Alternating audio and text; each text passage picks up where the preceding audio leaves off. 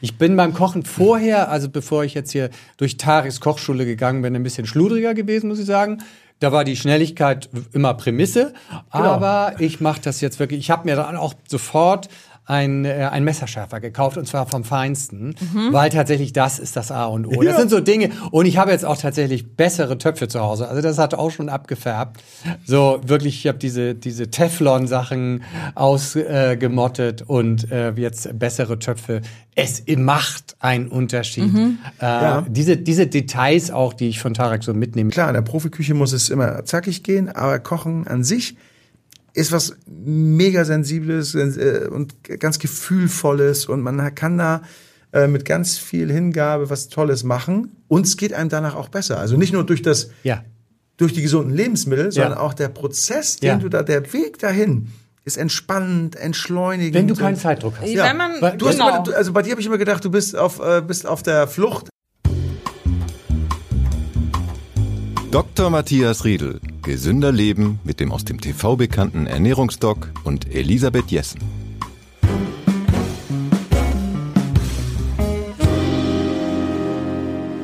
Heute sind gleich zwei Fernsehstars bei mir. Da ist Dr. Matthias Riedel, ärztlicher Direktor des Medikum Hamburg, Chefredakteur der Zeitschrift Ist sich gesund.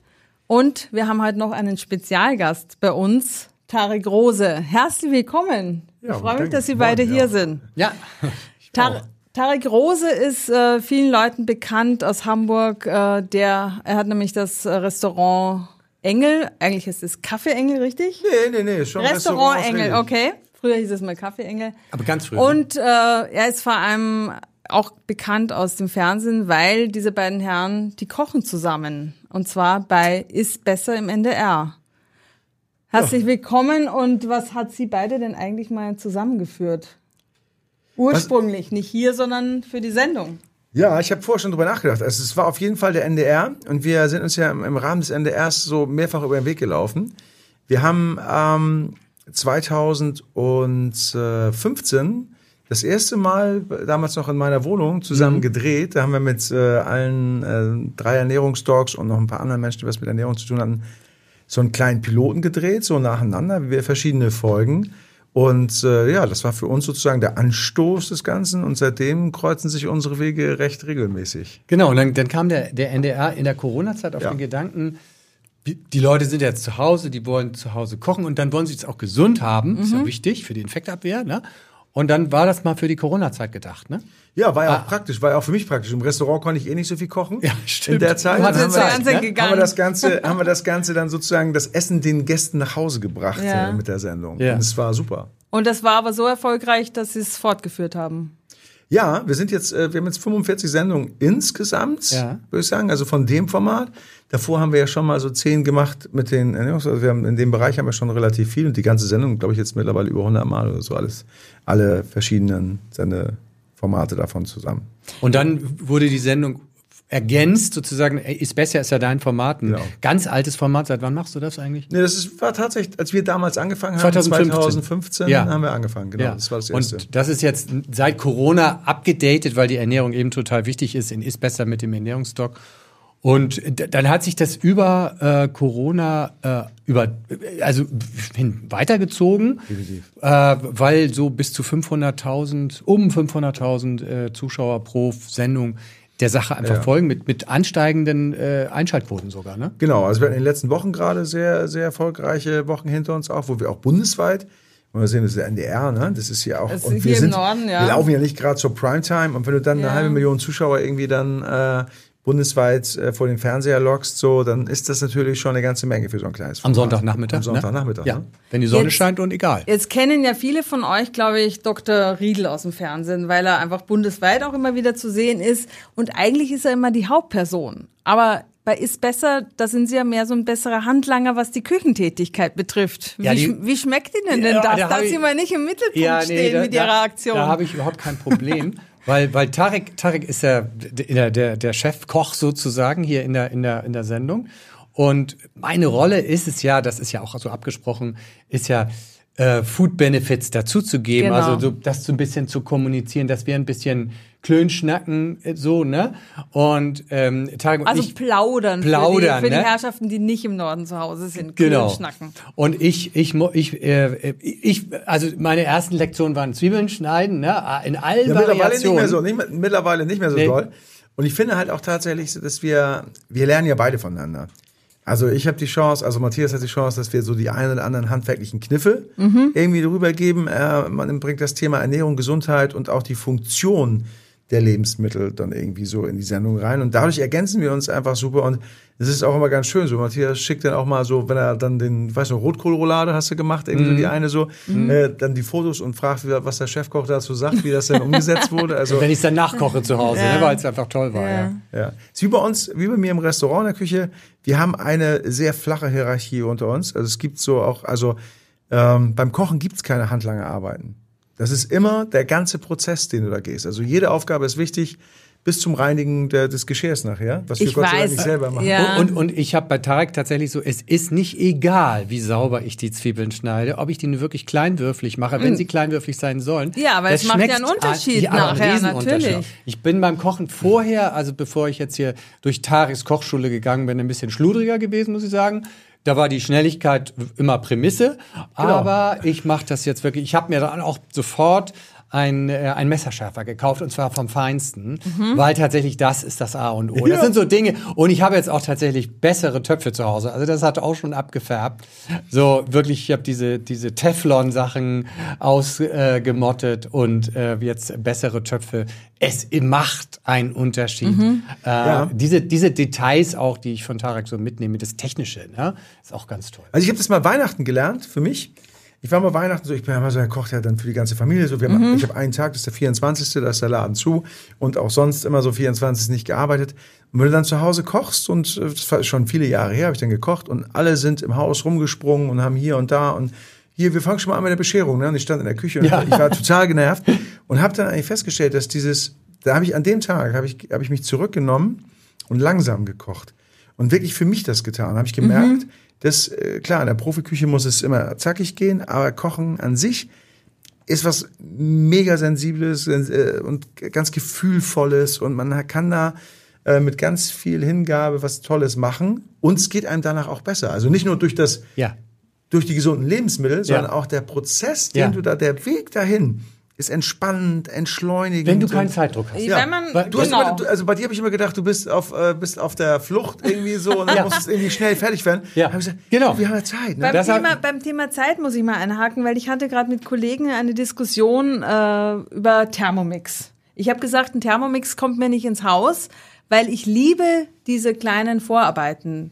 Zwiebeln schneiden, Karotten irgendwie kleinen würfeln etc. Und Mhm. ich habe eine Kollegin, die hat irgendwie das erste Modell, also erste Jahrgang funktioniert immer noch. Ähm, wie was, wie Mhm. Wichtig ist. Ihnen denn das? Ich weiß, Also, viele Köche haben das Ja, inzwischen. das hat aber bei uns einen ganz anderen Hintergrund. Also wir kochen mit dem Gerät nicht, sondern ich finde, also die Mixfunktion, Mhm. die ist super und die erleichtert mir vieles. Ähm, dafür ist das Gerät theoretisch dann auch zu teuer, um es nur Mhm. fürs Mixen zu nehmen, so. Ne? Aber ähm, ich sage jetzt mal so: Wenn jemand das, solche Geräte nutzt, gibt es ja auch von anderen Herstellern Ja. mittlerweile, und dadurch anfängt selber zu kochen, dann ist das ein positiver Effekt dann ist das definitiv ein positiver Effekt. Wenn jemand sagt, ich kenne auch Menschen, die nie was mit Kochen am Hut hatten und auf einmal machen sie irgendwelche Kürbissuppen dann in dem Gerät, dann ist mir das egal, ob, das, äh, ob das Gerät ist oder ob die so kochen. Hauptsache, sie machen das und sie lernen auch das, weil Kulinarik ist was ganz, ganz Besonderes. Und das ist äh, das, was du damit auch vermitteln kannst. Ne? Aber was Sie gerade gesagt haben, Sie stellen sich dann Heiligabend hin und äh, oder haben sich hingestellt und dann für sich gekocht. Ja. Dieses haptische braucht man doch dann. Sonst Ich ist es doch definitiv. nur ein. Nein, also oder? ich habe also, ich hab zu. Hause, ich habe zu Hause auch, wir haben gerade äh, die Tage drüber gesprochen. Wir haben ja auch so ein Ding irgendwie so zu Hause stehen, also etliche Mixer, also das Küche ist irgendwie, aber keines dieser Geräte steht in der Küche, weil Mhm. ich zu Hause das gar nicht nutze. Also ich bin im Privaten ist es wirklich so, ich hole meine Messer raus. Ich freue mich auch immer, wenn ich die Messer dann irgendwie schärfen kann. Das ist so schon der Prozess über den Stein rübergehen und diese das Ganze, es fängt damit an und dann auch ein Gemüse in die Hand zu nehmen, zu entscheiden, was machst du damit und in welche Richtung geht das. Das ist wirklich, also wenn du es bewusst machst, ist das schon wie ein Hobby, wie eine Auszeit, die ich sozusagen, also da mache ich meinen Beruf, den ich ja auch so ausübe, ist auch mein privates Hobby dann. Genau, man muss da jeglichen Zeitdruck rausnehmen. Das, dann Ja. kann man da drin auch versinken, wie bei der Gartenarbeit, wo man sagt, huch, ist schon eine Stunde rum. Und so muss es auch beim Kochen sein, wenn man so, da, da hast du recht, ne? Wenn man so beim Kochen ist und sagt, oh, jetzt ist es schon acht, boah, bis wir essen ist es erst halb neun. Also, wenn ich so mit solchen Gedanken da schon reingehe, dann muss, das muss ich mir ganz bewusst Mhm. machen, weil ich immer recht spät nach Hause komme, dass ich das, du hast wirklich recht, dann fängt man nämlich an, das habe ich früher mehr gemacht, die Zwiebeln ein bisschen luschig zu schneiden und alles schnell, schnell, schnell. Und das macht keinen Spaß. Nee, Äh, dann, dann artet es in Stress aus. Dann ist es einfach nur Genau. schnell machen, damit Ja. dann was fertig ist und man was zu essen hat. Und dann ist es eben eben Viertel vor neun. Dann ist es eben Viertel vor neun, aber ich habe es in Ruhe gemacht. Und ähm, ja, also es macht mir auch Spaß, mit, mit, Ja. mit dir in der Küche zu stehen. Und ich weiß dann auch mal ganz genau, dass wenn Tarek, wir, wir drehen das ja alles und es ist alles spontan. Also wir, wir haben gar kein, wir haben gar kein Drehbuch. Das wird auch dann schnell mal zum Fluch. Aber Sie weil, weil Tarek ist total spontan, ja. Wir haben, wir sprechen natürlich vorher die Gerichte ab, ist ganz klar. Es ist jetzt kein Blind Date, Ja. wo man sagt, mal sehen, was Tarek heute mitgebracht hat. So ist es nicht. Aber Tarek ist natürlich so jemand, wenn er auf dem Markt was sieht, was er viel schöner ist- findet. Äh, der der dann ist kaufen ja, Sie das und gibt's Ja, halt was ganz- anderes. Das ist Ich halt ganz, Maler äh, dann. immer, ja, ich bin immer so ganz, dann, ich bin so Ja. affektlabil, was, So, aber sowas was das Einkaufen angeht. Ja. So, ne? Und dann, dann sehe ich irgendwas, sag ich so, oh Mensch, das ist so, mm, oh nee, das müssen wir jetzt auch noch reinbringen. Ja. Und dann habe ich gedacht so, Matthias, wir haben immer Sellerie und er freut sich voll auf den Sellerie. Genau. Und ich sage dann so, nee, der ist heute... Der ist weg. Den, Heute haben wir was er guckt anderes so über unsere gefunden. Zuschauer und sagt so, Wo ist wo ist er denn, wo ist er denn? Genau. Und irgendwie Und ist er gar nicht da. woanders. Ich bereite mich natürlich schon so ein bisschen vor, Ja. was, was kann ich für Stories erzählen. Und Ja. dann da, dachte ich, oh, Sellerie, das ist der Star bei diesem Gericht. Ne? Und wenn dann plötzlich der Star ausfällt, da muss man natürlich umdisponieren. Das habe ich bei Tarek gelernt. Also erstmal Ja. immer einen Blick auf die Zutaten, Mhm. weil bei Tarek ist immer für Überraschung gut. Das äh, ich, ist ohne Kritik, das finde ich auch toll. Aber man muss halt genau gucken, was hat, was hat Tarek im Einkaufskorb. Das Ja. ist immer wieder eine Überraschung. Jetzt haben Sie ja gesagt, äh, Ursprung der Sendung war äh, Corona, die Leute wollten selber kochen, haben Sie ja auch gemacht, haben Sie Mhm. auch beibehalten. Wenn Sie so um, eine Mission skizzieren würden, was ist so die Mission dieser Sendung? Also die, die Mission der Sendung ist, dass die Menschen verstehen, dass die Lebensmittel, die wir essen, ganz bestimmte Funktionen bei uns auf dem Körper haben. Das ist von meiner Seite her so. Und die Lebensmittel mit den wichtigsten Funktionen für uns, das sind, also die Top Ten sind grüne Lebensmittel. Und das müssen wir den Leuten auch näher bringen, weil Grüne, also Veget äh, genau, Gemüse. Also alles was genau, grünes Ja. Mhm. Gemüse sogar. Grünes Gemüse ist sogar da sind die die die, die Top-Lieferanten von von unseren äh, Vitalstoffen drin. Mhm. Dass wir jetzt nicht die, die, die roten und grünen und so weiter abwerten, weil, weil die sind auch total wichtig. Es ist halt die Vielfalt wichtig und jedes Einzelne spielt eine gewisse Rolle bei der Versorgung äh, des Menschen. Und weil wir eine schwindende Tradition, das ist mein, meine Intention, und deshalb freue ich mich auch, das mit Tarek zusammen zu machen, weil wir so eine nachlassende ja, äh, Kochkompetenz in Sachen Gemüse haben, ähm, müssen wir einfach mal zeigen können, ey, das kann man so lecker machen. Und für viele ist immer so, da muss dann Fleisch dabei sein, äh, sonst ist das nix, sonst ist das kein richtiges Gericht. Und wir sind ja sogar so schon auf diesem, muss man sagen, fast perversen Trip, dass wir sagen, Gemüse muss jetzt schon aussehen wie eine Wurst oder Gemüse muss aussehen wie, wie, wie ein Steak oder wir verarbeiten Gemüse so, dass es nachher aussieht wie Lachs. Muss man mal sagen, wie weit sind wir denn gekommen? Wir- Gemüse muss sich doch nicht als Lachs verstecken. Nee. Und, und ne? Also ich finde das, ich finde es, äh, ich finde das total absurd, was da draußen so passiert. Und das diese ganzen Ersatzgeschichten. Ich sag mal so, das ist ja wie eine Ersatzdroge, die du bekommst, um von dem Hauptthema runterzukommen letztendlich. Aber eigentlich ist es ja so, dass wir alles viel spielerischer sehen müssen. Ja. Und das ist ja auch das, was wir versuchen zu machen. Deswegen Ja. sind wir auch so. Sie äh, kochen ja sehr viel mit Gemüse in der Sendung. Ja, äh, ja. Ja, also Gemüse ist schon ein Aber großer nicht Anteil. nur, Fisch haben Sie Nein, also wir haben Fisch, Fleisch, Ja, wir, haben, wir genau. haben eigentlich Mhm. alles. Wir gucken, dass wir, dass wir da auch nicht übertreiben, weil ich, ich bin ja, äh, ich finde es ja super, dass wir uns wirklich umfangreich und äh, mit vielen verschiedenen Lebensmitteln ernähren. Das, ich habe das mal Matthias immer gesagt, so 25 Lebensmittel. Ich habe gedacht am Tag, ne? Und dann habe ich mal gedacht zu Matthias, weißt du was jetzt? Was soll ich denn da alles essen? Ja, 25 verschiedene gesunde Lebensmittel, Olivenöl, Ingwer, Kurkuma, das, das, das. Habe immer gezählt, habe gesagt, ich bin jetzt bei 24. Ich weiß nicht mehr, was wir jetzt noch, was wir jetzt noch reinhauen sollen. Und dann sagt er so, nee, die Woche. Ja, ja. Und, das habe ich auch äh, sehr früh gelernt. Das schafft man. Und teilweise hast Ja. du in, in manchen von diesen Rezepten 10, 12 verschiedene Gemüse- Ja. oder Pflanzenarten. Und, und das ist ja schon super. Ne? Ja, und das ist, äh, wir, wir, dieses Gesamtkonzept, was wir da so vermitteln wollen, ist letztendlich, wir gehen ja weg vom, vom, also jetzt, ich will gar nicht Fastfood sagen, sondern vom industriellen, äh, Zubereiten von Speisen.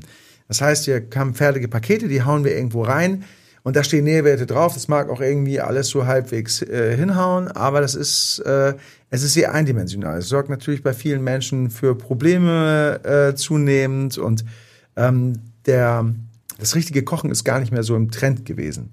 Es hat vor einigen Jahren schon eine Wendung genommen und das versuchen wir durch die Rezepte noch ein bisschen zu vereinfachen, weil wir auch zeigen wollen, wie einfach das eigentlich ist. Ist es nur sozusagen ein Trend zu mehr Kochshows, weil die haben ja einen unglaublichen Boom? Oder ist es auch inzwischen schon der Trend zu mehr selber kochen? Ähm, nee, also das Thema Kochshow finde ich halt, das finde ich spannend. Das, äh, da gibt's für mich immer eine Antwort. Wir haben gar nicht so viele Kochshows. Wir haben viele Shows im deutschen Fernsehen, die, äh, in denen Köche stattfinden. Aber Oder es sind so, keine ja. Kochshows. Also das, Ja, was wir ja. haben, ist in meinen Augen eine frontale äh, Kochsendung, die das Kochen vermittelt und Mhm. auch eine Rezeptkultur weitergibt. So. Und das, das, davon gibt's gar nicht so viele Und das, Sendungen. ist, das, ist meines Erachtens die einzige, die gerade das mit, mit gesunder Ernährung Das gepaart Mit gesunder und Ernährung, mit, ja. mit, also, mit ernährungsmedizinischer Expertise verbunden Ja. ist. Damit sind wir Vorläufer. Ja. Und der NDR war sich ja auch ein bisschen unsicher. Das war ja erstmal so ein Testballon. Und sagen wir, wir, wir testen das mal für Corona. Ja. Und dann hat es aber den Nerv getroffen. Und ich glaube, Ja. glaub, das ist das. Die Leute spüren, also das, was ich esse, hat mit meiner Gesundheit zu tun. Aber wie kriege ich den Bogen dahin, Ja. gesund zu kochen? Dass man selber kochen muss, ist auch klar. Aber wie kriege ich den Bogen dahin? Und, und ich, und ich glaube, das zeigen wir sehr beispielhaft. Das zeigen wir wirklich. Und wir, wir, also wir kochen wirklich sehr frontal. Das heißt, wir, wir haben ja in jeder Sendung eigentlich mal drei Rezepte, die wir vermitteln Ja. und die Schritte durchgehen. Und das ist für mich eine Kochsendung. Und alles andere sind dass ich hinterher auch weiß, was ich zu Genau, tun habe, wenn alles- ich das essen möchte, was, was Ja. sie da gerade vorgekocht haben. Also Köche sind ja wie viele andere dann halt auch zu Entertainern geworden in dem Ganzen. So, wir profitieren natürlich davon. Für uns ist es so ähm, ein absolutes Marketing-Tool, was natürlich äh, den, den, den Berufsstand äh, nochmal angehoben hat und eine ganz andere, ganz andere Ebene verschafft hat. Ähm, aber es ist so, ich höre es immer wieder, es gibt so viele Kochsendungen, aber das sind oft keine Kochsendungen. Entweder wird irgendwas, also wird irgendwas gemacht. Damals gab es ja einen Restauranttester, wo dann die Restaurants gerettet werden. so, das ist ja eher Voyeurismus. Mhm. Das ist was anderes, das ist ja, ja. was anderes. Ja, ja. Dann hast du woanders was, wo Köche irgendwie gegeneinander kämpfen und irgendwas machen. Und ja, da finden auch so kleine Rezeptteile statt. Aber grundsätzlich diese Mhm. frontalen Kochsendungen, so wie wir das machen, die das Kochen vermitteln, gibt's gar nicht so viele. Und ich finde, es ist, man sieht's ja, dass die, äh, der gesamte Medienbereich sehr stark auf das Thema Kulinarik abschießt. Also es ist, es ist, es, wir haben äh, online unfassbar viele Rezeptabrufe überall. Wir sehen, dass die Printmedien ja immer ein bisschen weniger werden, aber sich trotzdem online äh, auf die Rezeptkultur, auf das, auf die Kulinarik äh, dann stürzen. Und das ist auch wichtig, weil, weil das ist was, was uns befasst. Also das, wir sind ja jeden Tag dabei. Und es gibt ja jeden Tag meinetwegen drei Mahlzeiten zuzubereiten, Frühstück, Mittag, Abendbrot und vielleicht noch ein Snack, irgendwie für viele. Und das ist was, was uns die nächsten 50 Jahre, was jeden 50 Jahre lang, 100 Jahre lang, wie alt man auch wird, dann irgendwie beschäftigt. Und deswegen ist das kein Thema, was irgendwie Überhand nimmt, sondern was wirklich immer wieder in den Fokus gestellt werden muss. Und gerade so das, was Matthias macht, finde ich ja so wertvoll, weil es einfach den Menschen auf eine einfache Art und Weise die Möglichkeit gibt, sich besser zu ernähren und gegen zum Beispiel Gesellschaftskrankheiten anzuarbeiten, ohne irgendwie in die Medikamentendose zu, zu greifen, sondern mit kleinen Schritten schon eine Verbesserung macht. Deswegen finde ich unsere Kombi einfach mega. Und, und auch zu wissen, welches Lebensmittel was macht, wofür gut ist. Weil die Lebensmittel haben ja teilweise Medikamentencharakter, wenn man sie nur ordentlich dosiert. Mal, ich, ich erinnere mich nur dran, dass wenn Tarek ähm, Petersilie verarbeitet, ist es ein Bund. Der ganze Und nicht Bund. irgendwie so ein, Nicht, äh, nicht so diese ein kleinen Krümel aus der, äh, aus, aus der Gefrierpackung so, Ja. so zum Schluss. Ne? Sondern nein, das sind teilweise eigentlich Petersilien, Ja. teilweise Petersiliensalate. Und, und das ist auch total gut, weil, weil das, das sind ja richtig, das sind die wirksamen Medikamente, die wir da reinballern mit Kräutern. Und, und das, das macht ja total viel Geschmack auch. Ja. Wenn Fürs- Sie- ja? Wenn Sie mal so sagen, also Sie, Sie sagen ja, es soll ja alles äh, lebenspraktisch sein, die Leute sollen es nachmachen können. Haben Sie so ein paar Kniffe, wo Sie sagen, das sollte eigentlich jeder drauf haben? Also abgesehen, scharfe Messer sind schon mal und gute Töpfe Ja, sind schon mal ja. eine Voraussetzung. Also so, ich kann mal sagen, so äh, Kiss ist äh, so einer meiner Lebenssätze. Kiss. Keep it small and simple oder Yes. keep it small and stupid. Ja, so, das ist all, alles einfach machen, nicht zu kompliziert denken beim Kochen. Das ist so eine ganz, ganz wichtige Sache. Ähm, Die meisten haben einen Ofen zu Hause, Gemüse aufs Blech, ab in den Ofen, sag, machen viele auch. Und das nimmt dir einfach schon mal die Angst. Das heißt, du kannst auch eine Karotte, wenn du sagst, hast keinen Bock zu schälen, dann putzt du sie halt kurz in eine Biomöhre, wird sie einfach abgewaschen, legst sie rauf und rein. Also alles erstmal wirklich, wirklich unkompliziert zu Einfach machen. halten. Ja? Und ähm, das ist so, man kann sich auch mal so einen Kochtag machen, also wirklich wie so, wie so, ein, wie so, ein, wie so ein Hobby. Wenn man sagt so, ich stehe eh in der Küche, dann mache ich nicht nur eine Sache, Ja. sondern ich mache zwei. Ja. Und, Und ich mache von beiden mehr. Ja, ja. Und ich hole mir irgendwie so kleine äh, Boxen, in die ich das reinmache, in die ich das einfriere, haltbar mache, einwecke, ruhig. Wenn ich eine Hühnersuppe mache, warum nicht von zwei Hühnern? So, ne? Ja. Und warum dann nicht einen Teil wegfrieren und sagen, ich habe dann beim nächsten Mal was? Wenn ich äh, einen Linsensalat oder irgendwas anderes ansetze, warum nicht mehr und warum das nicht heiß in, in ein Glas abfüllen mit einem Deckel drauf, mit einem Schraubdeckel und dann sagen, dann hält sich das auch eine Woche. also einfach ökonomisch kochen. ökonomisch Ja. kochen und immer was da haben, immer Ja. sagen so und das ist so, ähm, das fängt bei Kindern an so und äh, das wäre für mich der nächste wichtige Punkt. Wenn wir sagen so einfach erstmal einfach denken beim Kochen, gar nicht ans Handwerk denken, das ist viel zu kompliziert. Dann mehr kochen und dann Kinder mit einbeziehen, weil das ist die nächste Generation.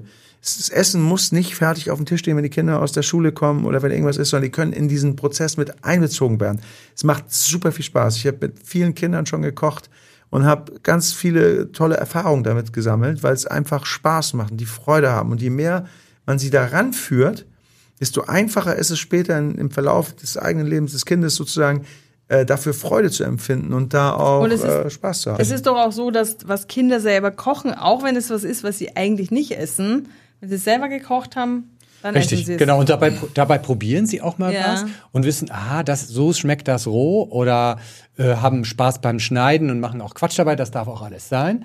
Und Kinder lernen von uns ja nicht nur Sozialverhalten, die lernen von uns eigentlich alles. Ja, nur beim Kochen scheinen wir da irgendwie eine Ausnahme zu lassen, äh, zu machen. Das überlassen wir den Fastfood-Restaurants, äh, die Geschmacksentwicklung. Äh, die, die lernen Sprache, die lernen Sozialverhalten, die, die, die lernen sich zu benehmen und, und denen helfen wir Mit auch bei Glück den, lernen sie mit, das alles. Mit Glück, genau. Das Und- klappt nicht bei und, allen und, Kindern. Und, und, und denen helfen wir bei den Hausaufgaben, aber Essen, Glückssache. Und, ja. und dabei ist das natürlich für die Entwicklung so eines Kindes wichtig, dass das Gehirn sich ordentlich entwickelt, dass das empathische, glückliche, gesunde Menschen werden. Und äh, derzeit sind wir da äh, äh, in einer ganz anderen Richtung unterwegs. Und da, das sehen wir auch, äh, da- dass, dass die Kinder äh, ängstlicher sind, dass sie äh, depressiver sind. Wir, haben eine nicht, nicht geringe Rate an, an Traurigkeit und Depression, auch schon im, im, Klein, äh, im, im Jugendalter. Und das hat auch was mit dem Essen zu tun. Nicht nur, es wird ja immer alles auf Corona geschoben und so, ja, es war ja Corona und so und Schulen waren zu und dies, auch das spielt eine Rolle. Aber das, was ich esse, wirkt sich auch auf meine Psyche aus und wirkt, auch wenn es richtig ist, auch antidepressiv. Ich glaube, Corona ist nur so ein Auslöser für, für Dinge, die sich so, so langsam in unser Leben geschlichen haben, schon, schon viel früher. Und äh, durch, diese, durch diese Pandemie hat es einfach alles nach oben gespult. So, es ist alles Schneller geworden, es viel katalysiert schneller, es ist viel, Genau. viel schneller. Ja. Das ist zum Beispiel die, der, der Konsum von Medien irgendwie so. Ich sag mal Ja. so, wenn du jetzt kochst und die Leute haben keine Zeit zum Kochen, Warum haben sie keine Zeit? Weil sie sich danach von Fernseher setzen, um unsere Sendung zu gucken, natürlich, ne? Ja. Das auf jeden Fall. Das ist Nee, die- legitim. gucken sie vorher, weil die Und kommt ja zu einer Podcast Zeit, wo kannst du auch nebenbei kocht. hören, irgendwie so, Ja. das geht auch immer noch. Ähm, aber die Frage ist immer, warum du dich bei diesen Dingen so beeilst oder warum sie so, so stressig sind. Warum du nicht den Fokus da reinsetzt und da schon anfängst zu genießen beim, beim, beim Zubereiten so und zu sagen, so ich bin jetzt da drin und ich mache das. Man muss sich immer fragen, warum beeile ich mich in meinem Leben überhaupt? Warum sind so diese ganzen gesellschaftlichen Sachen, wo du sagst so, dadurch kommen natürlich auch solche Sachen mit Depressionen, mit Ängsten, mit Druckempfinden. Und äh, wenn wir einfach viel, viel bewusster durchs Leben gehen und Dinge anders äh, betrachten, vielleicht manchmal auch ein Stück zurückgehen und sagen, so ist alles gar nicht so schlimm, ne? Also warum sollten wir das jetzt nicht machen? Dann wird das alles einfach und kriegt so eine Selbstverständlichkeit. Genau, und, und da ist nämlich auch Kochen, wie du vorhin schon gesagt hast, eine Gemeinschaftsaktion, genauso wie das Essen. Denn da, da gibt's ja auch klare Studien, die sagen, wenn Kinder gemeinsam mit den Eltern essen, das machen immer weniger, dann lernen sie auch zu essen und äh, essen auch langsamer. Ge essen ist eine Gemeinschaftsaufgabe, immer schon in der Entwicklung der Menschheit gewesen. Niemand hat sich in seine Ecke irgendwie in die Höhle zurückgezogen und da äh, Vor sich äh, vor sich her gemampft. ja. Das Ja, ist ja, immer genau. eine Gemeinschaft. Und das ist Ritual, es ist ritualisiert. Wir lernen da äh, bestimmte Ernährungsgewohnheiten auch kennen. Das ist total wichtig, es ist eine Gemeinschaftsaufgabe. Ja, ich finde es auch so spannend, wie, das, wie, wie sich das entwickelt, wie auch junge Menschen auf die Dinge abgehen. Also so, also Ja. so, wenn wie ich, ich kriege das ja so aus dem familiären Hintergrund so, wenn in der Schule mal was besprochen wird, irgendwie so, hier, dein Vater hat da übrigens äh, was gepostet und so, und das ist der Hammer und das ist ja, wie, wie, also kocht er auch so zu Hause, macht er das auch und so. Ähm, die haben wirklich Bock. Ja. Die haben, die haben Lust.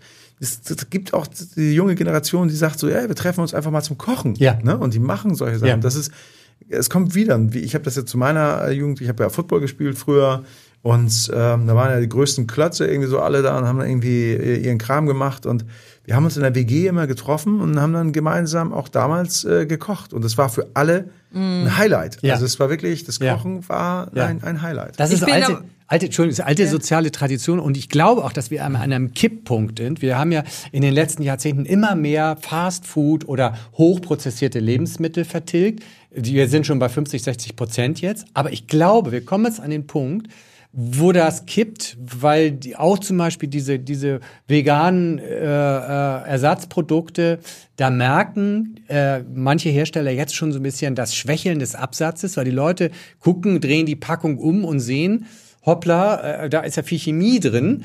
Und, und das wird ihnen immer bewusster. Ja. Äh, also der, der, dieser große Bulettenhersteller aus Amerika, äh, der hat sinkende Absatzzahlen, wo man mal dachte, damit werden die die Welt beglücken. Nein, die Leute begreifen das auch und merken den Unterschied zwischen echtem Kochen und, und solch, solchen aromatisiertem Chemiekram. Und ich glaube, da sind wir an so einem Punkt und da ist die Nachfrage, ich erlebe das auch, dass definitiv. 16-Jährige plötzlich bei mir im Restaurant am Tisch stehen, Hände an der Hosennaht und sagen, oh, ich wollte noch mal Danke sagen und so. Und dann erwarte ich gar nicht, ein 16, ne?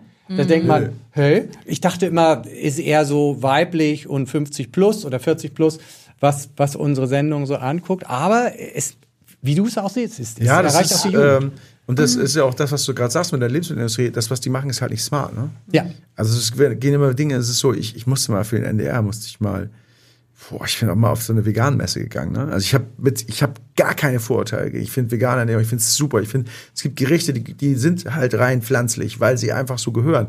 Auch in der asiatischen Thai-Küche, Korea, Ja. gibt es so ganz viele Dinge, Ja. so, die, äh, die wunderbar sind. Da wird zwar nicht so dogmatisch gesehen, da kommt dann halt immer ein bisschen fermentierte Fischsoße mit Ja. rein oder sowas. Ja. Das ist, ist da nicht, ist da nicht dogmatisch, sondern Oder mal so ein anders paar gehandhabt. Fitzel Beef dazu, alles gut, ja. Also Und ich bin da raus und hatte wirklich bis in den späten Abend, bis in die Nacht Sodbrennen und Von dem Zeugs, was sie gegessen haben. ja, von dieser, von diesen Geschmäckern, Ja. von diesen, also das, das hat mich erinnert an, an irgendwelche Fertigprodukten, gekörnte Brühe und so, dass diese, diese konzentrierte Aromatik, die da drin ist, Ja, ja. Äh, die, die mir einfach nicht, also es hat nicht geschmeckt und es hat mich also wirklich gestört. Dann Also ich bin auch überhaupt nicht dogmatisch, was Essen betrifft. Und ich finde, jeder soll es so machen, Ja. wie, er, wie er das für richtig hält. Vegan, vegetarisch, äh, was auch immer.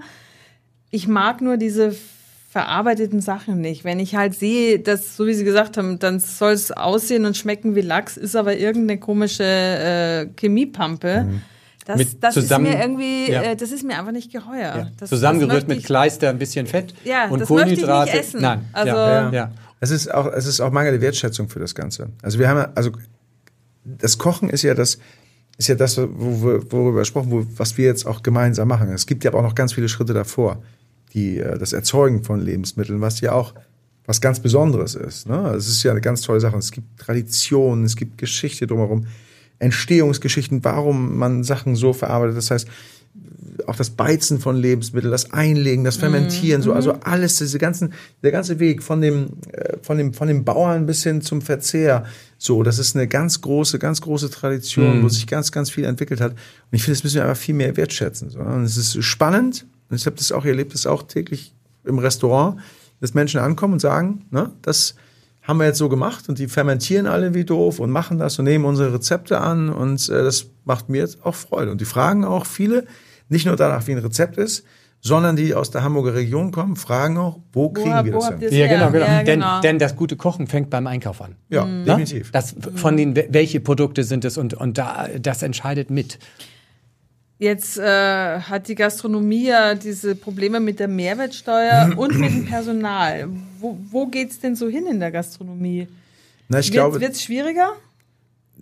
Befürchten ja viele. Viele ja, also, Gast haben ja also Gastronomie. Gastronomie ist wie, wie, wie alle Branchen mittlerweile eine große Herausforderung. Ja. Also, also die Gastronomen sind natürlich dadurch, dass wir sehr viele Beschäftigte haben, die in der Gastronomie tätig sind, uns äh, auch ein relativ hohes Umsatzvolumen, sind wir natürlich eine Branche, die ähm, immer im Fokus auch steht. Ne? Und weil es auch mit unserem leiblichen Wohl zu tun hat, mit, unserer, mit unserer Freizeit und mit der Entspannung. Ähm, ich sag mal, die Mehrwertsteuer, ich weiß nicht, ob die wirklich das Problem ist. Ähm, ich glaube, dass es eher so ein tiefes gesellschaftliches Problem ist, was die Wertigkeit der, des, des Essens und des Entertainments, weil ein Restaurant ist so, zu Hause kochen ist Ernähren, ins Restaurant gehen ist auch immer ein bisschen Entertainment, das ist Unterhaltung, das ist Freizeit, das ist eine Dienstleistung in Empfang zu nehmen. So, und das ist, ist das Besondere. Das, da sollten die paar Prozent jetzt nicht Menschen davon abhalten, nicht mehr essen zu gehen. Und äh, auch wenn die Gastronomen ein bisschen anders kalkulieren müssen, vielleicht ist das, äh, sehe ich das nicht so als dramatisch an. Es gibt Länder wie, wenn ich jetzt sehe, Dänemark 25 Prozent auf alles. Es gibt äh, Länder, die haben äh, gastronomischen Step. Ich verstehe das nicht, dass es, dass es so gehandhabt wird, wie es jetzt gehandhabt wird. Das hat aber andere Gründe, weil es in anderen Branchen auch so ist. Ich glaube, dass die Gefahr der Gastronomie das widerspiegelt, was in vielen anderen Bereichen auch passiert. Ich glaube, die ähm, im, im medizinischen Bereich ist es auch so, Hilfskräfte zu kriegen, die dich unterstützen dann. Ja. Ähm, Also das, ist- Problem ist das Personal. das ist, das Das ist Personal, überall. Das ja. ist, das ist in allen Branchen ist sozusagen diese Service, der Servicegedanke, Dienstleistung zu erbringen, mit den Händen noch was zu schaffen, ähm, das ist aus, aus dieser Work-Life-Balance rauszukommen und zu sagen, so, Arbeit kann dich auch erfüllen. Das wird schon, das wird schon ad absurdum geführt sozusagen, weil viele es gar nicht mehr glauben, gar nicht mehr verstehen können. Ich sage immer, wenn du Dinge tust, die dich glücklich machen, dann funktioniert das auch. Und du brauchst auch eine Herausforderung, um die Freizeit überhaupt genießen zu können.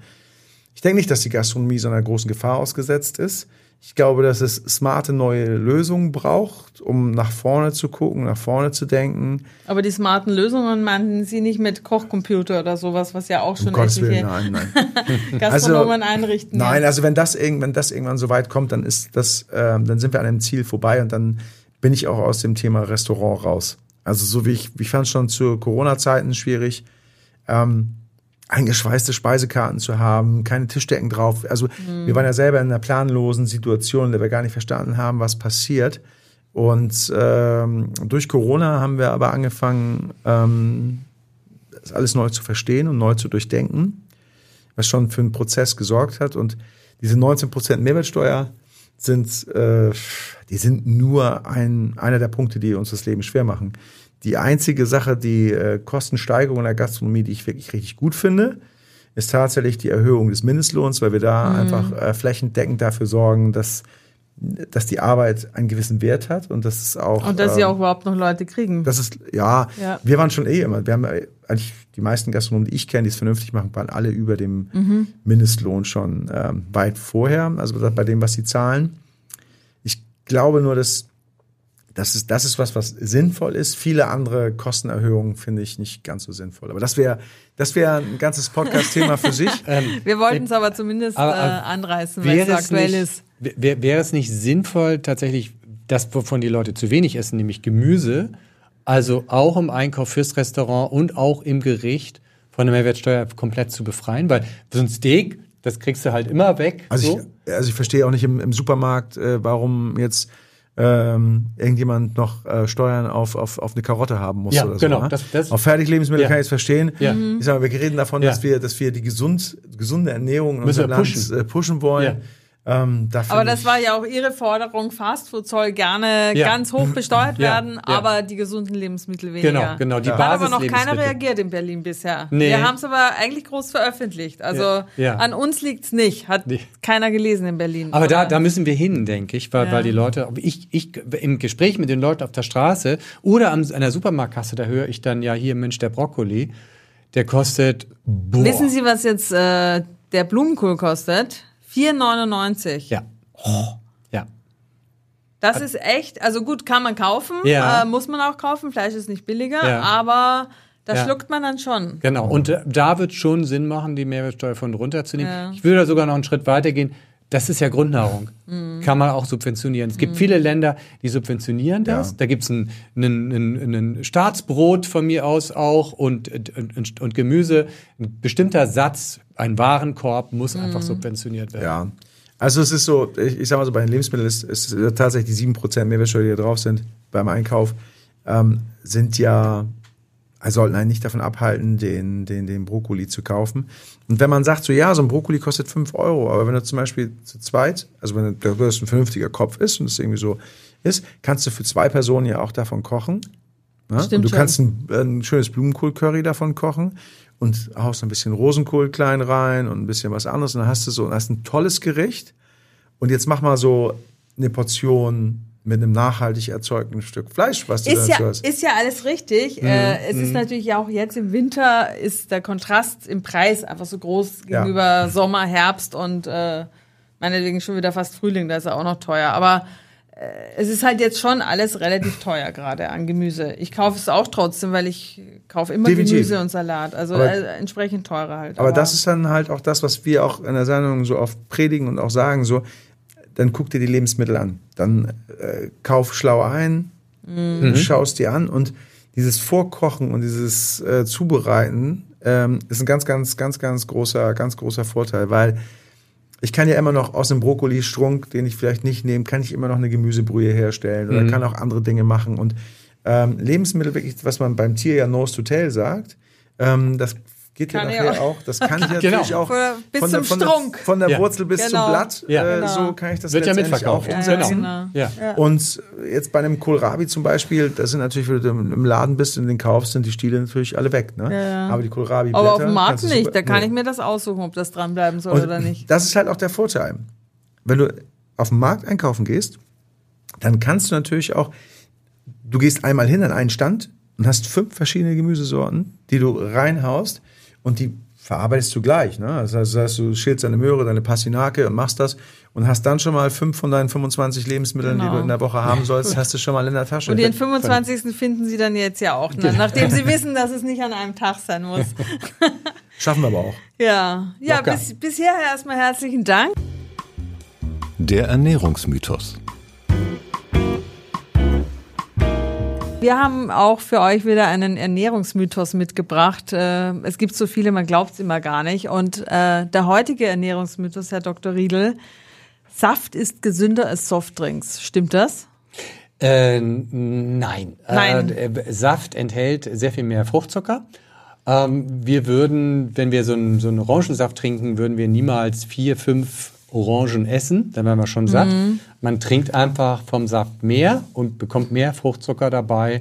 Und dadurch ist das echte Obst gesünder als der Saft.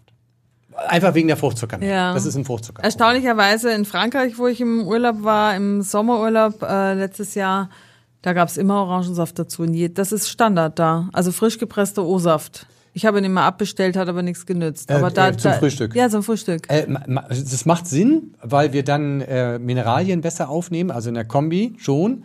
Aber die Frage ist immer, wie groß ist das Glas, ne? Ja, gut, also- das ist bei den Franzosen nicht so riesig. Genau, ja. und da ja, reicht okay. zum Beispiel so ein kleines äh, 100 Milliliter Glas völlig in Ordnung. Das ist auch gar kein Problem, da ist die Fruchtzuckermenge verschwinden. Okay. Also in der Größe ja, aber wenn man so ein richtiges großes Glas hat, dann nicht. Sprechstunde beim Ernährungsdoc. Ihr habt uns ja wieder Fragen zugeschickt und äh, ein paar wollen wir wieder gerne beantworten. Barbara hat uns geschrieben, äh, in einer früheren Podcast-Folge erwähnte Dr. Riedel das kurze Aufwärmen in der Mikrowelle. Äh, können Sie noch mal sagen, ob Mikrowelle vereinbart ist, vereinbar ist mit gesunder Ernährung? Äh, Barbara hat nämlich gehört, eine Blumentopf Erde, eine halbe Minute in die Mikrowelle und alle schädlichen Mikroorganismen sind erledigt. Und jetzt würde sie natürlich äh, gerne wissen, kann sie noch aufwärmen? Wir haben das nämlich in der Folge empfohlen, äh, wenn man sozusagen sein Essen ins Büro mitnimmt und dann aufwärmt? Oder ist das jetzt ganz Äh, schädlich? ja, das stimmt auch mit der Blumentopferde nicht. Eine halbe Minute reicht nicht aus, um die sozusagen keimfrei zu machen. Ja. Das ist eben das Problem bei der Mikrowelle. Wenn ich ein verkeimtes Essen habe und ich mache das warm und es ist innen nicht so richtig einmal heiß geworden, dann ist es auch nicht keimfrei. Also dann können sich, falls sich da Keime vermehrt haben, tatsächlich in relevanter Menge auch drin befinden. Ähm, aber man muss sagen, Mikrowelle ja, okay, ähm, äh, kann man verwenden. Wenn man äh, durch, durch diese Hitzen werden äh, bestimmte äh, Nährstoffe vermindert, aber andere wiederum verbessert in der Aufnahmefähigkeit für uns. Das heißt, manche leiden ein bisschen drunter, aber manche profitieren davon, einfach erwärmt zu werden. Deshalb kann man die ähm, Mikrowelle tatsächlich auch ähm, einfach ähm, verwenden. Ähm, es ist so, dass ähm, man aus Studien weiß, dass Antioxidantien in der Mikrowelle eher noch ein bisschen mehr Schaden nehmen, weil tatsächlich ist das also ziemlich heiß Mhm. teilweise, wenn ich dann auch übertreibe. Da reichen ja schon äh, Sekunden Merkt aus. man wenn ja auch, wenn man es rausholt. Genau. Ohne Handschuh geht da meistens nichts. Richtig. Es ist halt nicht so, wie wenn ich es im Topf mache und ich mache es schon und ich habe das in der Hand und, und es fängt jetzt an, ein bisschen warm zu werden. Und es ist genau die äh, Temperatur. Bei mir ist es bei der Mikrowelle so, ich weiß nicht, wie es dir geht, Tarek, da- ist es so, irgendwie finde ich den Punkt nicht. Entweder ist es zu kalt oder ist es innen zu kalt und außen zu warm und schon so. Ich habe keine. Du hast keine. Okay. Ich bin. ja, aber äh, bei uns hier im Büro zum Beispiel in der Redaktion haben wir einfach nur eine Mikrowelle, Ja. aber kein Herd. Ich könnte jetzt nicht meinen Topf mitbringen und dann schön Nee, langsam ist- äh, rühren genau. und es warm werden lassen. Dann vielen halt Büros nix. so. Ich bin auch Genau. kein, kein großer Freund davon. Aber Sie sagen, äh, kann im man Büro machen. ist es okay. Ja, kann man okay, machen. Okay, Barbara. Äh, also ist, ist, hat Vor- und Nachteile, aber ich, ich persönlich mache es halt immer noch mal ganz old fashioned. Im, Ja. Es sei denn, ich nehme diese eingefrorene Soße, Suppe zu spät raus, Mhm. dann freue ich mich natürlich über die Ja. Mikrowelle. Also ich finde bestimmte Produkte leiden geschmacklich Ja. drunter. Eine Kartoffel zum Beispiel in der Mikrowelle finde ich ist also schrecklich. Die ist im, natürlich im Topf erwärmt, ein bisschen Brühe und so Mhm. immer besser als so. Ja, oder man gibt's so, brät sie so ein bisschen mit. Ja, das ist also es gibt so unterschiedliche Möglichkeiten. Also Ja. bei mir ist mir passt die Mikrowelle. Ich habe so viele andere andere Sachen da und ich habe auch so ne, das braucht man keine Mikrowelle. Sie Das können sich auch immer alles frisch kochen. Dafür sind Sie ja Koch. Bei dir brennt ja auch nichts an, Tarek. Ne? Ja, das würde ich sagen. Das, das würde ich sagen. Also meine Jungs in der Küche verfluchen mich manchmal. Doch- Ja, ich habe letztens Erbsensuppe gekocht, irgendwie so, weil ich dachte so für, für einen Imbiss unten, so habe ich gedacht, kochst du Erbsensuppe, so dann äh, habe ich mal nicht aufgepasst und ja, das passiert auch. Sola- Solange der Rauchmelder nicht auslöst, Ach, ist es nicht ganz so blöd. schlimm. Ist Genau, wenn eine Suppe anbrennt und ach ja. mm. So, äh, wir haben ja auch immer viele Hörerinnen und Hörer und Zuschauer und Zuschauerinnen in der Schweiz und in Österreich. Und uns hat Dominik aus der Schweiz geschrieben. Sie ist Kinderärztin. Ich lese einfach mal ihre Frage vor. Ich hätte eine Frage bezüglich Omega-3 und Omega-6-Fettsäuren. Ich ernähre mich, denke ich, recht gesund. Viele Nüsse, Hülsenfrüchte, ab und zu Fisch, wenig Fleisch und Fertigprodukte etc.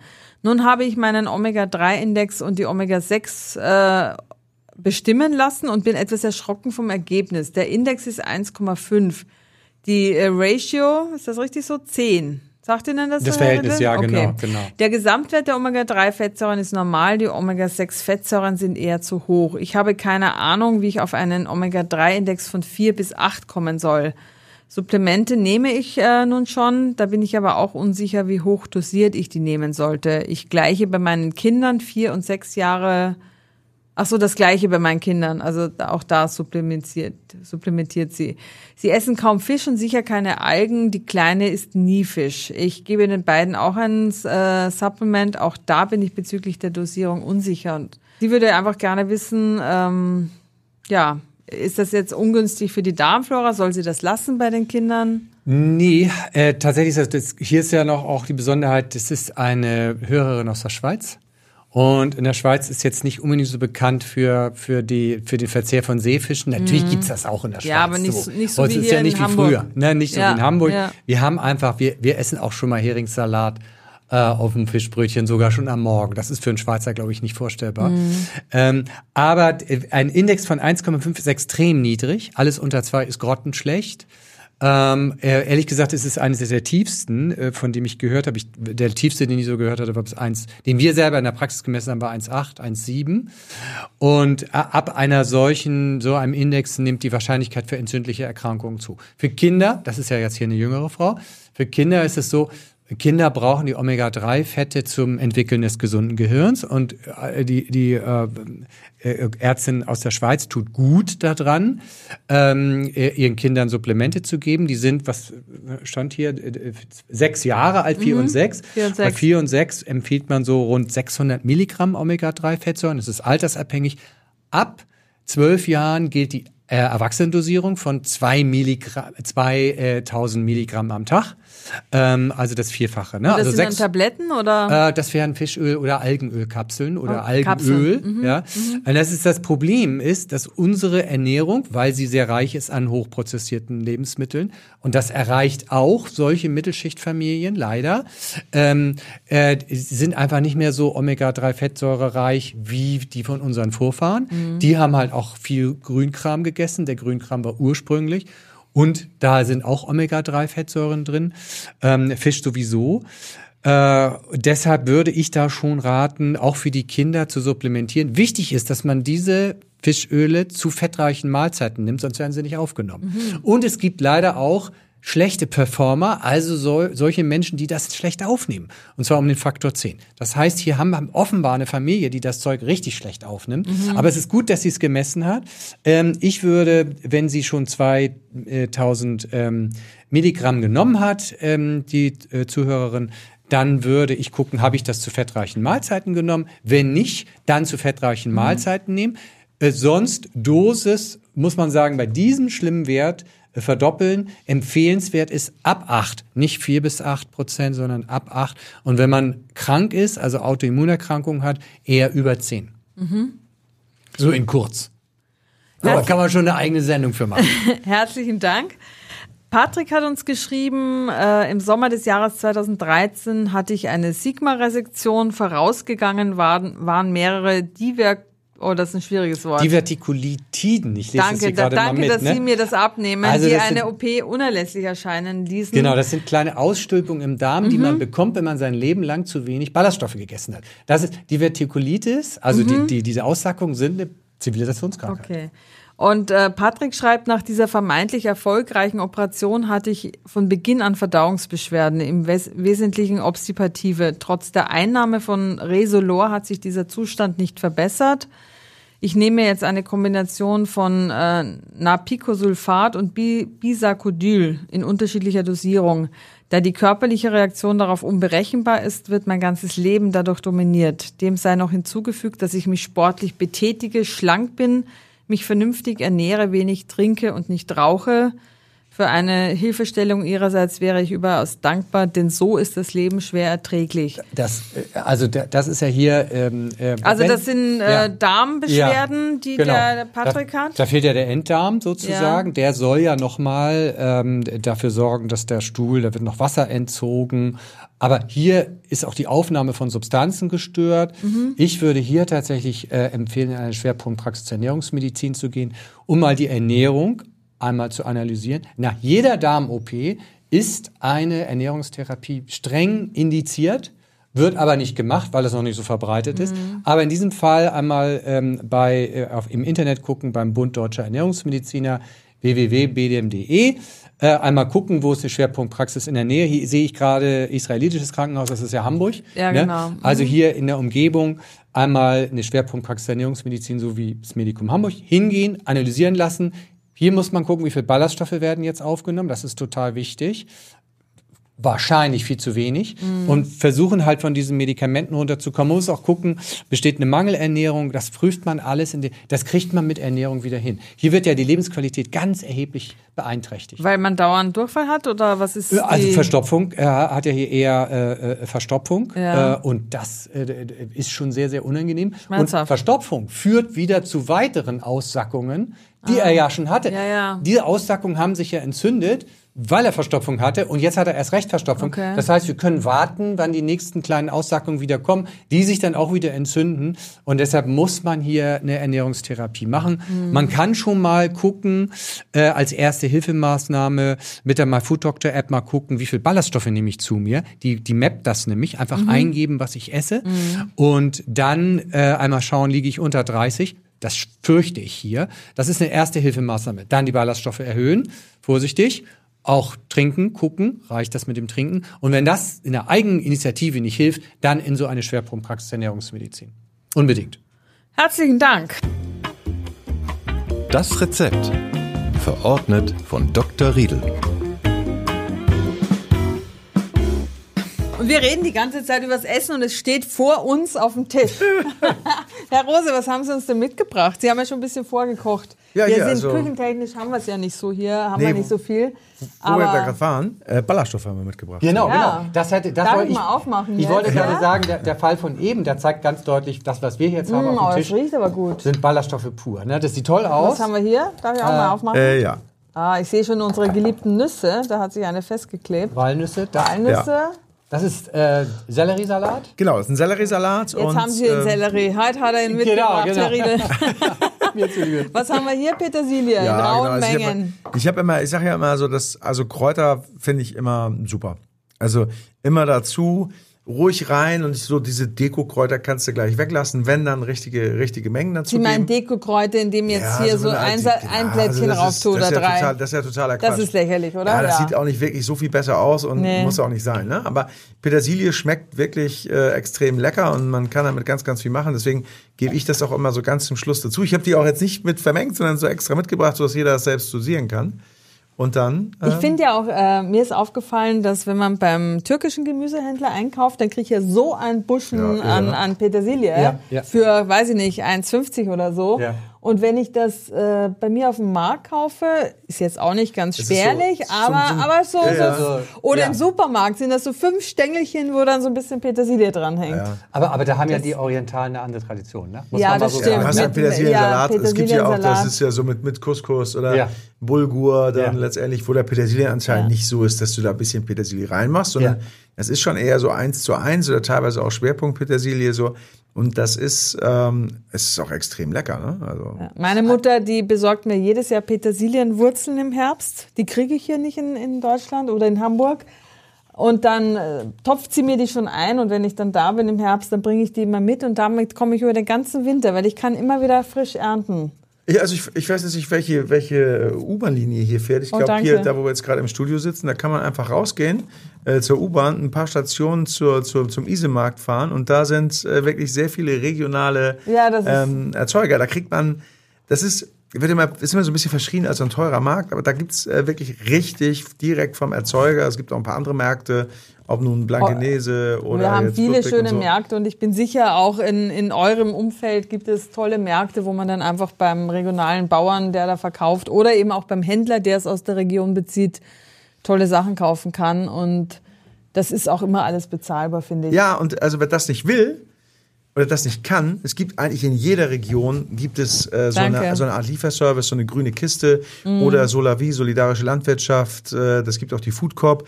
Food Kooperation, das ist Einkaufskooperation, wo dann auch zum Beispiel Dinge wie Hülsenfrüchte mit angeboten werden. Die, da gibt es verschiedene Stützpunkte. Hier in Hamburg gibt es auch ein paar. Ich habe mit denen auch schon mal zusammengearbeitet. Ähm, das ist toll, weil du bekommst da wirklich alles. Ja, ist toll, aber ich gehöre auch zu denen, die immer sich inspirieren lassen. Ich weiß auch vorher nicht, womit ich nach Hause komme, wenn ich auf den Markt gehe.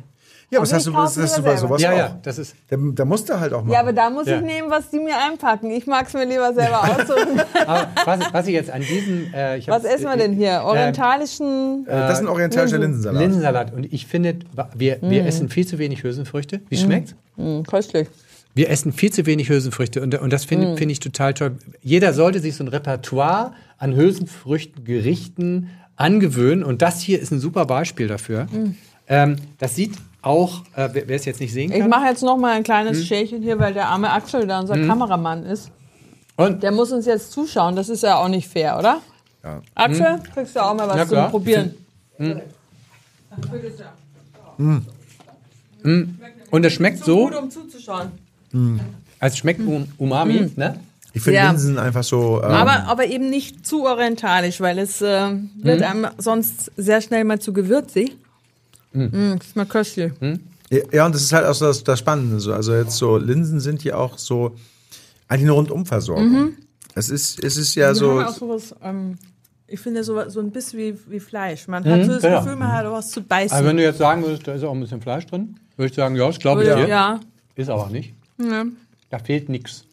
Nee, Sind das das ist, unterschiedliche Linsen? äh, ja, ich, hab, ich bin ja immer so, ja, ich das habe ja sind immer, schwarze Beluga. das sind Beluga, das sind, das sind Berglinsen Grüne, mit drin, genau. Mhm. äh, da sind dann äh, gelbe und äh, rote Linsen mit drin. Hm. Ähm, das ist äh, so, also ich habe immer verschiedene Mischungen. Ich koche die Linsen auch Darf immer ich noch gerne einen mal kleinen vor. Nachschlag? Ja, auf Aber jeden ja, Fall. klar. Ich bringe Ihnen dann das Glas, wenn es leer ist, vorbei. Ja, sehr gerne. Ja, ich lasse da, lass auch gerne, lass, lass auch gern alles hier. Nein.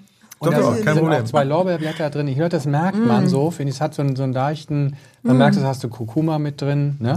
Aber nicht zu viel. Das, ist, das wird mir nämlich immer schnell Ja. Kurkuma? zu orientalisch, ja. Ja, wenn man es drin hat, so Kreuzkümmel ist auch immer so ein, ähm, Ist so ein auch so Gewürz, sehr- was, sehr was, was für viele so ein bisschen ähm, gewöhnungsbedürftig ist. Ich glaube, dass das Zusammenspiel der, der Gewürze ganz wichtig ist. Also bei mir ist halt auch immer mal ein Knaller, Knaller Knoblauch mit dran. Oh, also das eher ich ja mehr, sehr. eher mehr als wenig. Aber so. solange es frischer Knoblauch ist, ist es ja in Ordnung. Ja, ich das mag ist- nur, Den kann man auch gerne hochdosieren. Mhm. Das ist gesundheitlich toll. Und wer will, kann ja in diesen orientalischen Salat auch noch, das haben wir hier in dem Kochbuch auch drin, der kann auch noch seinen Girsch aus dem Garten und den Löwenzahn mit drunter mischen. machen Ja, wir dann im Hammer. Frühling, da wächst er wieder ohne Ende. Genau, weil nämlich die- diese, diese Urkräuter, ja, die, die, was unsere Vorfahren auch gegessen haben, die haben noch viel mehr äh, Bitterstoffe und sekundäre Pflanzenstoffe als das, was wir so jetzt an Hochzüchtung haben. Ne? Also, und kostet nix. Also das jetzt nochmal zu dem Thema ähm, Geld sparen. Ne? Ja, also wer uns jetzt nur zuhört und uns aber nicht sieht, wir ähm, mampfen gerade jetzt diesen orientalischen Linsensalat aus dem Kochbuch, den Herr Riedle und Herr Rose geschrieben haben. Ich zeig's mal in die Und es, Kamera. ähm,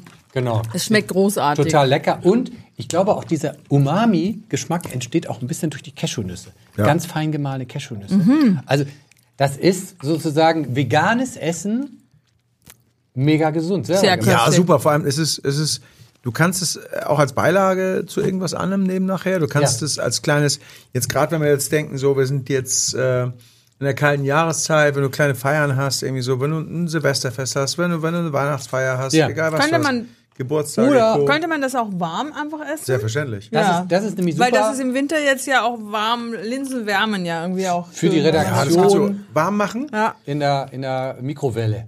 Ne? Ja, Nö. aber du kannst natürlich auch, wenn du, wenn du solche nicht. Gläser hier hast zum Beispiel und die Ja. Gläser zum Beispiel kleiner hast, könntest du auch auf dem Herd ein, ein Wasserbad machen. Das ist ein Wasserbad stellen. Stimmt. Ja. Herr Und kleckert erwärmen. hier. Ja, ja, tut Sieht mir man nicht, äh, wenn Ich man nur zuhört. Ich, hab- ich versuche nämlich den Sellerie, den Selleriesalat. Ja, Ja, ich habe da oben noch die Nüsse raufgehauen, Ja, deswegen das ist ist ja es auch so. sehr löblich. Ähm, Ich mag Sellerie eigentlich nicht besonders, aber ich probiere das jetzt trotzdem. warum? Äh, Weiß ich nicht, weil Sellerie gehört für mich irgendwie in die In, Suppe. in die Suppe, ne? Ja. ja, und das ist schade. Ich weiß. Und das Sellerie ja- ist ich so find- super. Darf ich Ihnen auch was auftun, Äh, ja, gerne, Und gerne, das ist das, was, was, was, Sie wissen ähm, ja, wie es schmeckt. was wir Ja. bei Ist Besser mit dem Ernährungstag eben auch machen, was wir klassische Sachen, wo die Leute sagen, hier, so eine Rübe, Ja, Steckrübe, das Mhm. würde meine Mutter noch äh, äh, äh, graue Haare von kriegen, weil sie das im Krieg essen Ja, ich musste. weiß. Ja. Aber das ist super Gemüse. Ne? ja Aber sagen Sie, das, was jetzt aussieht, das hätte der Holzwurm da was hinterlassen. Was ist das? ähm, ich habe also ich habe jetzt das Rezept das ist ein bisschen abgewandelt. Ich Ja. habe oben drauf äh, zweierlei Nüsse sozusagen. Ich habe äh, gemahlene Haselnüsse bisschen im Ofen geröstet und habe die oben noch drauf gemacht. Perfekt. Ähm, Muss aufpassen, das dass das. das ist so ein bisschen Ja. die die Varianz, die hier drin ist und den Sellerie in dünne Streifen. Mm, Schmeckt aber schön knackig. Schmeckt Ja. nicht so sellerie, sellerig. Nie. Nee, das ist ja auch Ne? die Sache, ne? Ich glaube, wenn du es nicht gesagt hättest, dass er Sellerie drin ist, Frau Jessen hätte es nicht gemerkt, oder? Nee, hätte ich wahrscheinlich. Ja, was hätte ich denn gedacht, was es ist? Ich weiß es gar nicht. Hat aber nicht diesen extremen Selleriegeschmack. Ja, das ist dieser Ähm. extreme Selleriegeschmack kommt ja eigentlich auch da erst zur Geltung. Ähm, das, wo wir gerade drüber gesprochen haben, mit der Suppe. Da kommt er ja ganz klar durch. Und das ist auch das, was dem, dem einen oder anderen vielleicht auch ähm, den Grund liefert, dass man Sellerie nicht so lecker findet, weil er dann sehr intensiv wird. Ein Sellerie zum Beispiel in dünne Scheiben geschnitten oder in Scheiben grundsätzlich. Salz, ein bisschen Pfeffer, Olivenöl, ab in den Ofen, Knoblauch ran. Dann hast du ein ganz tolles Gemüse, das du zum Beispiel zum Wild machen kannst. Du kannst ein Stück Fisch dazu bereiten. Kannst es aber auch so nehmen und dann einfach auch dazu Nüsse servieren. Dann bist du auch schon durch und es ist extrem lecker. Also Es das ist, ist, wirklich total köstlich. auch für die Arbeit super, weil man es nicht äh, erwärmen muss und es ist total knackig und frisch. Und schmeckt überhaupt nicht nach diesem typischen Selleriegeschmack. Nee, gar, gar, gar und so ist es. Dieser Aha-Effekt, das ist übrigens total wichtig, dieser Aha-Effekt, der ist sehr häufig am Ende unserer Sendung da, dass man sagt, jetzt nehme ich so eigentlich irgendwelche äh, altbackenen Gemüsearten.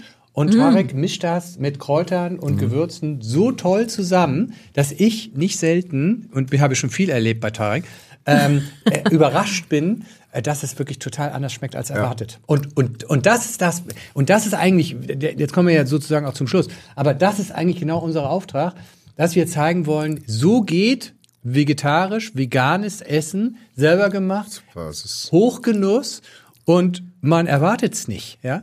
Das, ich finde, Frau Jessen hat Ja. es gut zusammengefasst. Mm, es ist sehr, sehr knackig, sehr, sehr stimmig, sehr, Mhm. sehr rund und pikant. Und was ist denn das, äh, was, was so cremig ist da drin?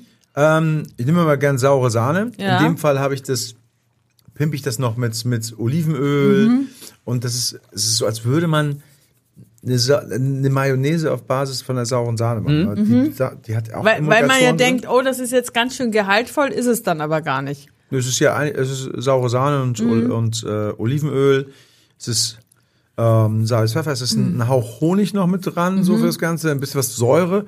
Ich nehme immer sehr gerne so Apfelessig, Mhm. den ich auch manchmal ein bisschen einkoche. Und durch das Einkochen geht diese aggressive Säure weg. Ähm, und ich brauche keinen zusätzlichen Zucker. Weil der Und ist ja dadurch- schon immer Genau. ein bisschen Der, ist dann, der ist dann so ein bisschen da drin und dann Sowas gibt's auch von der Nahrungsmittelindustrie. Die stellt das ja her. Ja. Bloß, dann haben wir, ähm, dann haben wir Karagen da drin, äh, Bindemittel und dann haben wir viel Zucker da drin äh, und auch noch künstliche Aromen. Und, und damit wird so ein, so ein Selleriesalat, wenn ich ihn, sagen wir, von der Stange kaufe, zu etwas richtig Ungesundem. Da ist zwar Gemüse drin, aber durch die Beimengung ist es einfach ungesund und niemand von der Nahrungsmittelindustrie macht da so ein leckeres Haselnuss-Walnuss-Topping drauf. Ne? Nein, und das ist, also Sellerie ist ja ein, auch ein Gemüse, was schnell Farbe annimmt durch Sauerstoff. Dann ist immer was drin, was die Oxidation verhindert.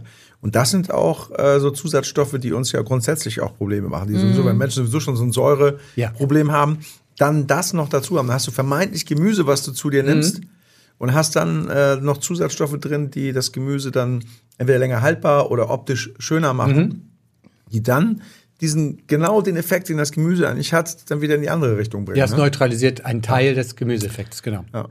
Ja, Ja. also herrlich. Die Rezepte findet ihr in den Show Notes oder den Hinweis darauf, wo ihr sie findet. Und Herr Rose, Sie können gerne wiederkommen, weil so wer sowas mitbringt hier zu essen, ich Genau. finde das schön, dass ich mal nicht nur zuschauen muss, sondern auch da hier zulangen durfte jetzt. Das war sehr köstlich. Ich werde jetzt Podcast-Caterer. Ja, das finde ich super. Weil wir reden immer über das Essen, ja aber so- meistens gibt's nicht mehr als ein paar Nüsse und, und wir, Wasser. Wir dürfen uns Also sonst immer nur Bilder angucken. da haben wir es heute ein bisschen Ja. besser gehabt. Also ich freue mich, dass ihr wieder alle dabei wart und dass ihr, ja, dass ihr reinhört, zuschaut. Und herzlichen Dank, Herr Rose. Ja, vielen Dank. Herzlichen Dank, Herr Riedel. Gern. Wenn ihr weiterhin auf dem Laufenden bleiben wollt zu gesunder Ernährung und Tipps bekommen wollt, dann folgt mir auf Dr. Matthias Riedel oder abonniert den Newsletter bei My Food Doctor. Eine extra Ernährungsdoc-Show gibt es im April 24 in Flensburg, Lübeck, Hannover und Düsseldorf. Es sind noch Karten vorhanden. Und für den Schnitt der heutigen Sendung danken wir wieder Heike Becker. Die nächste Folge vom Ernährungsdoc hören Sie am Montag in zwei Wochen.